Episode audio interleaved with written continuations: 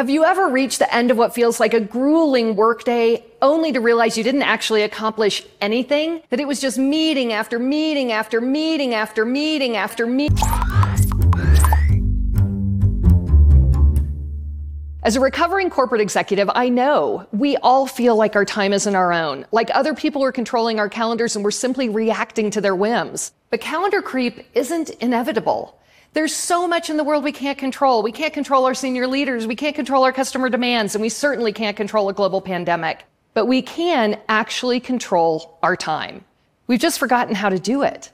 I've come up with five easy to implement steps that can take your calendar from working against you to working for you. And they really work. We worked with a big global company and asked some of their leaders to put these tips into practice while others didn't. And guess what? The leaders who used these steps saw significant hours open up on their calendars for, you know, actual work. Tip number one ask yourself do you really need the meeting? We're under the illusion that we need a meeting for everything. We think, I need to make sure so and so's okay with this, so I'll book time. Or I've got a quick question on process, I'll grab a meeting. The reality is, for almost half of the meetings we schedule, we could simply pick up the phone or shoot a text for a quick answer. A trick to stop this when you're thinking of calling a meeting, write the invitation first. And if you can't start with the subject line with an action verb, you shouldn't have the meeting. Decide, finalize, create next steps. Those are reasons to call a meeting. Review, on the other hand, isn't an action verb. If you're calling a meeting to review something, send it out ahead of time and schedule a 15 minute meeting for questions. That should get Joe to finally read the deck.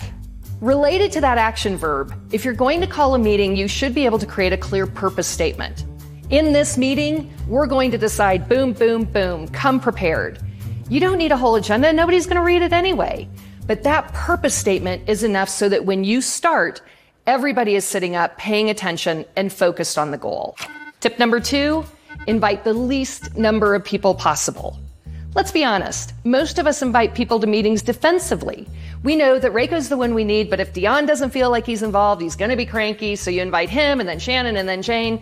And now we're wasting all of these people's time instead of just going directly to the decision maker. It's time to let go of those grade school fears and just invite the people who are necessary for the objective.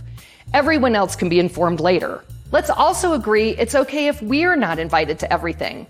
Research has found that the optimal size of a decision making meeting is around five to eight people. Anytime you're inviting more, you're making it less likely you'll achieve your goal. Tip number three make your meetings shorter. If you want your time back, ditch the hour long meeting. I schedule 30 and 45 minute meetings. That's it, period, full stop. That gives people time to digest, figure out next steps, then take a breath and maybe, I don't know, go to the bathroom. It stops that horrible snowball of lateness that rolls downhill over the course of a day. Tip number four say no to other people's meetings. We're in the habit of saying yes to every meeting we're invited to. Often we show up out of fear of missing out or worse yet, ego. Neither of those is a reason to spend your precious time in a meeting. A better way to decide? Ask yourself Is my opinion absolutely vital to the purpose of this meeting? Even better, does this meeting move my goals, my team's goals, or my customers' goals forward? If not, just say no. Now, I know what you're thinking. It's hard to say no to a meeting, but it really isn't. Simply tell the organizer the truth. You know that they've got this, and if they need you, simply give you a ring. You can also use the opportunity to delegate the meeting to a high performer or subject matter expert who may be a better choice anyway. You can even simply let them know you have other priorities that week and ask if your attendance is necessary. All you need to do is communicate with honesty and clarity. Tip number five be ruthless with your time. As any flight attendant will tell you, you have to put your own oxygen mask on first. It's the only way you can be at your best for others. So give yourself time to do the things you need to in order to feel like a human being. That includes scheduling blocks of uninterrupted time to focus on your own work. If you have a project that's going to take you 10 hours of really focused time and effort, Schedule that time in your calendar. Try putting in no fly zones, two hours a day, a few days a week, at whatever time you're at your most productive. You don't have to make these changes in a vacuum, like it's some kind of secret. You can tell people that you're trying something new and taking control of your calendar. And you do not have to do everything at once. Simply pick one idea and try it. People will not only understand it, but they'll appreciate it.